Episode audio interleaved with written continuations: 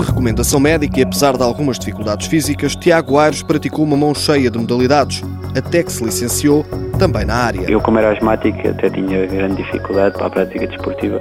Os médicos diziam sempre para praticar tudo um pouco. Claro que passei pela natação, que é o normal nos asmáticos, mas fiz tudo um pouco, desde o remo ao judo, ao futebol, como todos os jovens, ao handball, ao, ao voleibol, ao remo, sei lá, eu passei por tudo um pouco. Aliás, acabei por tirar a licenciatura em Educação Física em Desporto. De todas, Tiago dava nas vistas no judo e no futebol, onde era um médio criativo. Normalmente era o chamado brinca na areia, era no meio campo.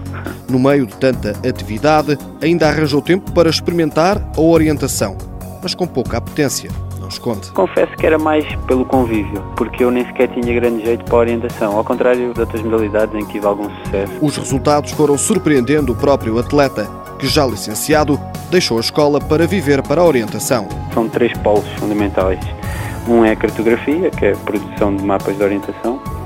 A outra é, é como treinador, trabalho para, para a Câmara Municipal de Arraiolos, onde onde tenho um projeto de desenvolvimento de orientação no Conselho de Arraiolos, com o Clube Gafanhório. E o terceiro ponto diria que era a formação, não só para a Federação Portuguesa de Orientação, mas também para empresas que me vão contratando por todo o país. Tiago Aires tem 27 anos, 4 títulos de campeão nacional de júniores, 5 de séniores, 4 vezes campeão ibérico e o mais marcante em 2001. Foi o primeiro atleta português a entrar numa final A de um Mundial.